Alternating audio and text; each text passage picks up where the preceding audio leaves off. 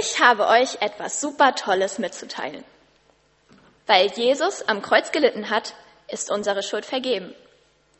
Als er gestorben ist, wurde der Tod besiegt. Und weil wir daran glauben, werden wir nach unserem Tod bei Gott sein. Und wir müssen nichts dafür tun. Gott schenkt uns das ewige Leben einfach so, weil er uns liebt. So, wer denkt jetzt, ja, das weiß ich ja eigentlich schon längst. Und ich bin Gott auch echt dankbar dafür.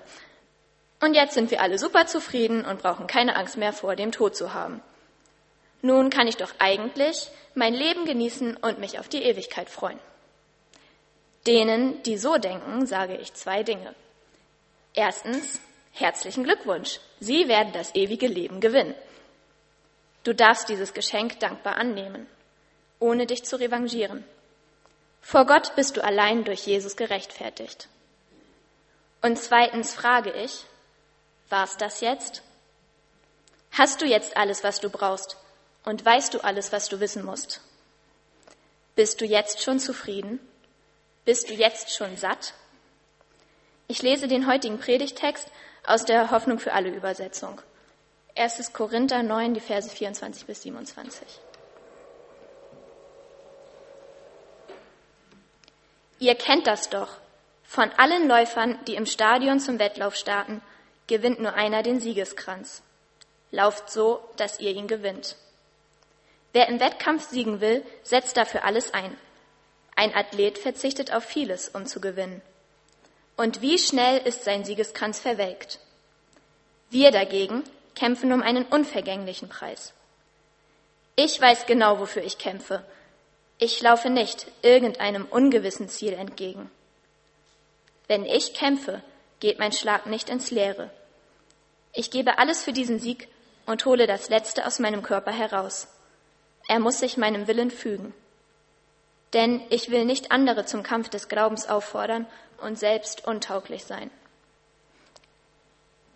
Als ich diesen Text so die ersten Male gelesen hatte, da hatte ich echt das Gefühl, Paulus, der diesen Text ja schreibt, möchte mir ein ziemlich schlechtes Gewissen machen und mir so richtig eins reinwürgen. Ich habe den Text dann also ungefähr so verstanden. Du musst dich anstrengen, damit du das ewige Leben erhältst. Gib alles auf, was dir wichtiger ist, und verzichte auf all deine egoistischen Wünsche und Träume. Selbst ein Sportler, der bloß so eine dämliche Medaille gewinnt, gibt alles und verausgabt sich völlig, um zu gewinnen. Und du Du bekommst von Gott ein Leben geschenkt, das nie vergeht und schaffst es nicht, dich anzustrengen? Nimm dir doch mal ein Beispiel an mir, Paulus. Ich hab's einfach drauf. Und was ich mir vornehme, packe ich auch an. Ich möchte in der Predigt heute auf den Lebenswettkampf eines Christen eingehen und auch auf den Preis, den Siegeskranz, und natürlich möchte ich auch versuchen zu zeigen, welche positiven Aspekte wir für unser Leben heute aus diesem Text ziehen können. Zuallererst ist es einmal wichtig zu wissen, man muss sich das ewige Leben natürlich nicht selbst verdienen. Denn nur durch seine unverdiente Güte seid ihr vom Tod errettet worden. Ihr habt sie erfahren, weil ihr an Jesus Christus glaubt. Dies alles ist ein Geschenk Gottes und nicht euer eigenes Werk. Epheser 2, Vers 8. Die Ewigkeit ist ein Geschenk Gottes für alle, die an ihn glauben. Der Text legt den Schwerpunkt aber nicht auf den Siegeskranz, sondern die Aufforderung, lauft so, dass ihr den Siegeskranz gewinnt, zeigt, dass es tatsächlich auf den Lauf ankommt, auf das, was vor der Ewigkeit geschieht. Er macht uns klar, dass es wichtig ist, wie wir als Christen unser Leben auf der Erde gestalten. Paulus verwendet hier übrigens ganz bewusst das Bild vom Laufen. Einige Verse vorher, im 1. Korintherbrief 9, 20 bis 23, schreibt Paulus, dass er sich den Menschen, denen er von Gott erzählt, anpasst, um sie erreichen zu können. So lebt er wie ein Jude, um die Juden für Jesus zu gewinnen und geht vorsichtig mit denen um, die gerade erst zum Glauben gekommen sind. Und dasselbe macht er hier auch bei den Korinthern. Die Stadt Korinth war nämlich zuständig für die isthmischen Spiele und sie waren auch für das Kampfgericht dieser Spiele verantwortlich. Man kann sich die isthmischen Spiele wohl ungefähr so wie die heutigen Olympischen Spiele vorstellen. damals waren die Spiele besonders für die Korinther ein Riesenevent. Alle waren in einem Wettkampffieber, was mich persönlich stark an die Fußball-WM 2006 hier in Deutschland erinnert. Also normalerweise bin ich ja nicht unbedingt der größte Fußballfan, aber zur WM packt dann auch mich mal das Fußballfieber. Und eben solch eine Sportbegeisterung nutzt Paulus. Er passt sich den Menschen an, indem er den Lauf im Stadion mit dem Lebenslauf oder dem Glaubenslauf vergleicht. Die Korinther haben dieses Bild verstanden und sie wussten auch, wie wichtig es den Sportlern war, einen Sieg zu holen und wie hart sie dafür trainieren mussten. Wer im Wettkampf siegen will, setzt dafür alles ein. Ein Athlet verzichtet auf vieles, um zu gewinnen. Und wie schnell ist sein Siegeskranz verwelkt. Wir dagegen kämpfen um einen unvergänglichen Preis. Wir Menschen kämpfen eigentlich um ziemlich vieles, was ähm, vergänglich ist. Das fängt schon an, wenn man noch ein Kind ist. Ich wollte zum Beispiel immer unbedingt so eine Kaninchenleine haben, damit ich mit meinem Kaninchen spazieren gehen kann. Und ich musste wirklich lange dafür kämpfen. Und als ich diese Leine dann am Ende doch bekommen hatte, habe ich sie auch ziemlich bald wieder verloren. Wir bemühen uns also echt um ziemlich viel. Manche sparen an allen Ecken und Kanten, um sich den Traum von einem eigenen Haus oder von einem neuen Auto zu verwirklichen. Um die Abschlussprüfung mit einer guten Endnote zu meistern. Um ein möglichst kreatives Geschenk für einen guten Freund zu schaffen. Oder eben um eine Medaille im Sportwettkampf zu bekommen. Vielleicht hat sich ja der ein oder andere in einem dieser Beispiele wiedergefunden. Oder euch fallen ähnliche Situationen ein. Irgendwann steckt doch eigentlich jeder mal seine ganze Kraft in eine Sache und hat für nichts anderes mehr Zeit. Immer auf das Ziel ausgerichtet, immer darauf bedacht, diesen einen Wunsch, diesen einen Traum, diese eine Vision zu verwirklichen. Aber dann holt man sich beim Einparken eine Delle in sein schönes neues Auto, dann freut man sich einige Wochen, über, toll, über das tolle Endergebnis im Examen. Und bald schon fragt niemand mehr danach. Dann freut sich der Freund über das tolle Geschenk und zwei Monate später liegt es bei ihm irgendwo in irgendeiner Ecke rum. Und auch die Goldmedaille wird schnell vergessen, sobald ein anderer beim nächsten Wettkampf der Sieger ist. Wie schnell ist sein Siegeskranz verwelkt? Wir dagegen kämpfen um einen unvergänglichen Preis. Die Ewigkeit ist ein Geschenk Gottes für alle, die an ihn glauben. Dieses Geschenk hat einen unermesslichen Wert. Dafür lohnt es sich doch wirklich zu kämpfen. Wie viel wertvoller ist ein unvergänglicher Preis im Vergleich zu einem verwelkten Siegeskranz? Das ist es, was Paulus den Christen in Korinth deutlich machen wollte. Er wollte zeigen, dass es sich lohnt zu kämpfen. Und Paulus fordert uns auf, wie die Sportler alles zu geben und auf vieles zu verzichten. Nicht, weil es notwendig ist, aber weil es uns gut tut. Verzicht hat einen positiven Effekt. Im Sport erhöht das die Chancen auf einen Sieg und im Glauben hilft es, uns auf das Wesentliche zu konzentrieren. Wir wissen doch, dass es in der Bibel heißt, häuft in dieser Welt keine Reichtümer an. Ihr wisst, wie schnell Motten und Rost sie zerfressen oder Diebe sie stehlen. Sammelt euch viel mehr Schätze im Himmel, die unvergänglich sind und die kein Dieb mitnehmen kann. Wo nämlich eure Schätze sind, da wird auch euer Herz sein. Ein Athlet verzichtet auf vieles, um zu gewinnen. So nehmt auch ihr eure materiellen, materiellen Dinge nicht zu wichtig. Verzicht ist ein Gewinn, auch wenn sich das eigentlich ziemlich widersprüchlich anhört. Weiterhin schreibt Paulus, ich weiß genau, wofür ich kämpfe. Ich laufe nicht irgendeinem ungewissen Ziel entgegen. Wenn ich kämpfe, geht mein Schlag nicht ins Leere. Ich gebe alles für diesen Sieg und hole das Letzte aus meinem Körper heraus. Also ich glaube eigentlich kaum, dass Paulus mit diesen Worten angeben möchte. Er möchte aber trotzdem als gutes Vorbild dienen und mit gutem Beispiel vorangehen. Paulus hat das Ziel ganz genau vor Augen. Er hat offensichtlich einen entschlossenen Kampfgeist. Und auch er verzichtet auf vieles. Auf die Bezahlung für seinen Dienst als Apostel. Er verzichtet auf einen festen Wohnsitz, um in der Welt herumzureisen und die frohe Botschaft zu verkünden. Und sowieso verzichtet er auf sämtliche Luxusartikel. Er nimmt ein Leben voller Ungewissheiten in Kauf und geht sogar für den Glauben ins Gefängnis. Paulus scheint wirklich eine sehr hohe und strenge Selbstdisziplin gehabt zu haben. Ich hole das Letzte aus meinem Körper heraus. Er muss sich meinem Willen fügen. In unserem Alltag muss sich unser Körper ziemlich oft dem Willen fügen. Man möchte abnehmen und deshalb nicht dieses Stückchen Schokolade essen, obwohl man doch gerade so einen Hunger darauf hat. Ich könnte jetzt auch eigentlich für die Arbeit morgen lernen, aber viel lieber würde ich Fernsehen gucken. Warum stehe ich jetzt nicht endlich auf? Es ist mal wieder viel zu spät. Aber heute bin ich ganz besonders müde.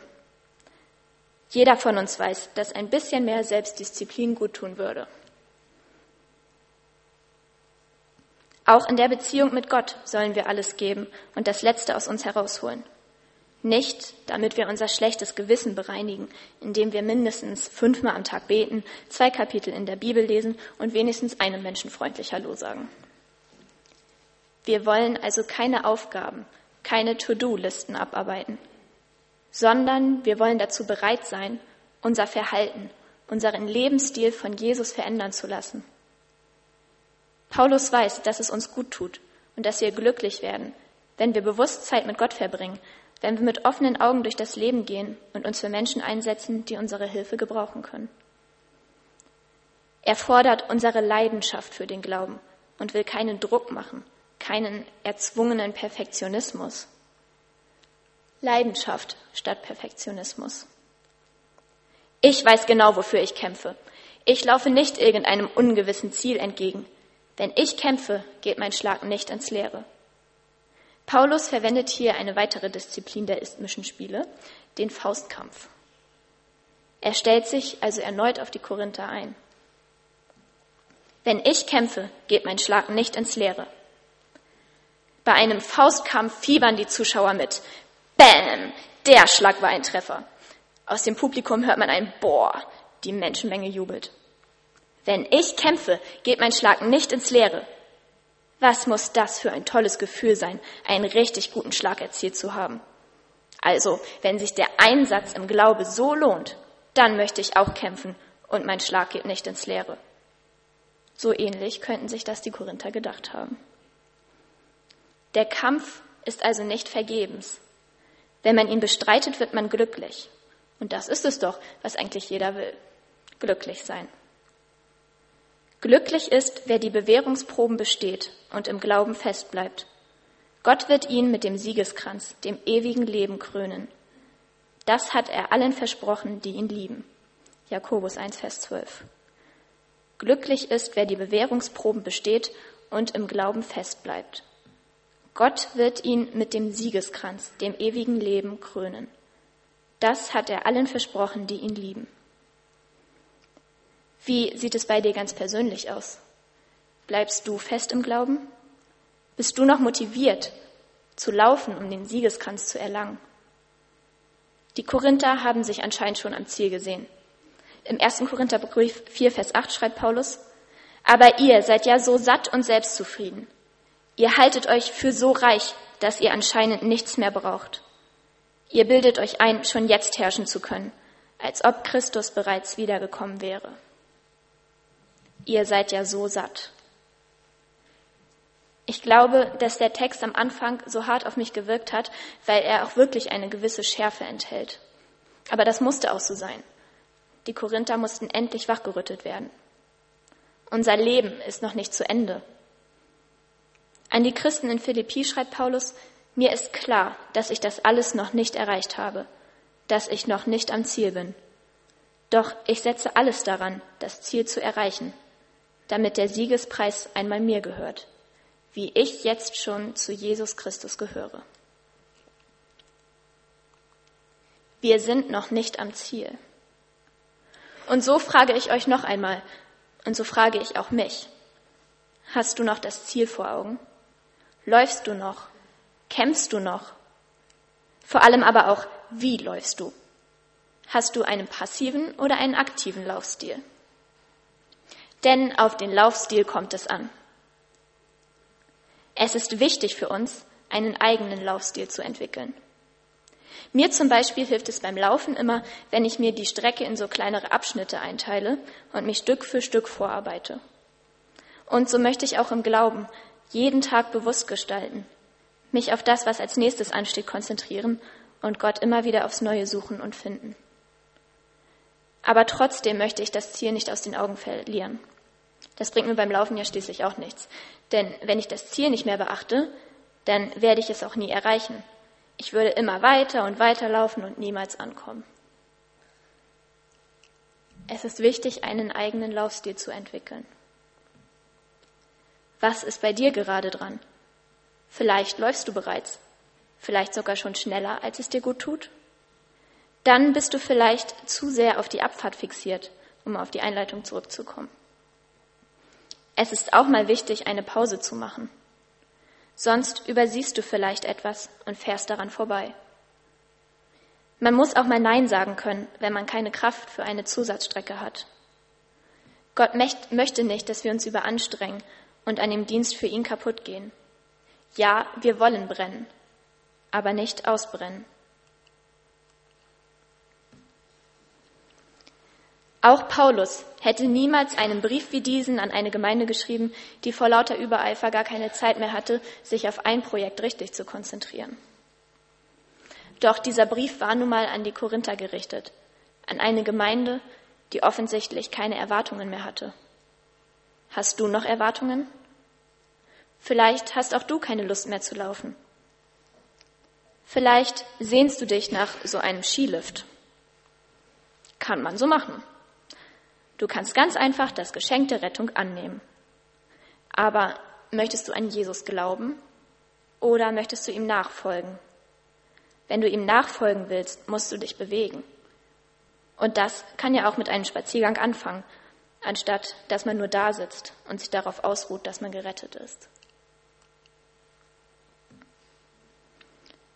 Vielleicht hast du jetzt auch gemerkt, irgendwie bin ich stecken geblieben, stehen geblieben oder sitzen geblieben. Dann bist du wie der Bobfahrer, der nach einem Superstart nur noch darauf hofft, sicher ans Ziel zu kommen. Überleg doch mal, was hilft mir, wieder loszulaufen? Vielleicht solltest du mal wieder ein bisschen mehr stille Zeit mit Gott verbringen, um neue Energie zu tanken.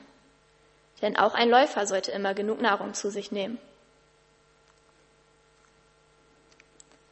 Vielleicht bist du aber mit deinem Laufstil auch schon zufrieden wie der Langläufer, der sich seine Kräfte gut einteilt. Dann verliere nie das Ziel aus den Augen und erinnere dich immer wieder daran, dass es sich wirklich lohnt zu kämpfen. Es hilft also, sich immer wieder klarzumachen, was man selbst für ein Läufer ist. Aber nochmal, es geht nicht darum, mit einer negativen, vielleicht sogar genervten Stimmung krampfhafter darüber nachzudenken, was an meinem Glauben geändert werden muss. Das passiert mir leider ziemlich schnell. Wenn man aber anfängt, krampfhaft zu werden, wenn man einen Krampf bekommt, dann sollte man seinen Laufstil unbedingt ändern. Was kann dir beim Lauf deines Lebens helfen? Frage Gott und probier es aus. Probieren geht über Studieren. Um einen guten Lauf abzuliefern, muss man schließlich auch trainieren. Und so wird sich dein Laufstil verändern und dein Christsein wird zu einem Laufstil, zu einem Lebensstil. Der Lauf wird mit Sicherheit nicht einfach werden. Immer wieder wird man stolpern, vom Weg abkommen. Man wird Seitenstiche bekommen und man wird hinfallen. Aber man darf aufstehen und weiterlaufen. Und man darf sich den Herausforderungen stellen. Wenn wir es schaffen, die Hindernisse zu überwinden, wachsen wir im Glauben. Und wir brauchen auch keine Angst zu haben, dass wir den Aufgaben nicht gewachsen sind. Was eurem Glauben bisher an Prüfungen zugemutet wurde, überstieg nicht eure Kraft. Gott steht zu euch. Er lässt nicht zu, dass die Versuchung größer ist, als ihr es ertragen könnt. Wenn euer Glaube auf die Probe gestellt wird, schafft Gott auch die Möglichkeit, sie zu bestehen. 1. Korinther 10, Vers 13. Und zum Schluss möchte ich jetzt euch nochmal zusammenfassend sagen, wie ich den Predigtext jetzt verstehe. Das Leben eines dankbaren und leidenschaftlichen Jesus-Nachfolgers ist wie der Lauf eines Läufers, der alles gibt, um im Wettkampf zu siegen. Das Leben eines dankbaren und leidenschaftlichen Jesus-Nachfolgers ist wie der Lauf eines Läufers, der alles gibt, um im Wettkampf zu siegen. Er will sich dem Siegespreis würdig erweisen. Er verhält sich, als müsse er ihn sich erst noch verdienen. Durch Jesus sind wir schon längst gerettet, doch wir wollen nicht unsere Berufung als Christ in dieser Welt verpassen. Behalte also immer das Ziel vor Augen, als Motivation, die Zeit auf dieser Welt sinnvoll zu nutzen. Das Ziel vor Augen halten als Motivation, die Zeit in dieser Welt sinnvoll zu nutzen. Denn wie möchtest du nach deinem Leben bei Jesus ankommen? So oder so? Amen.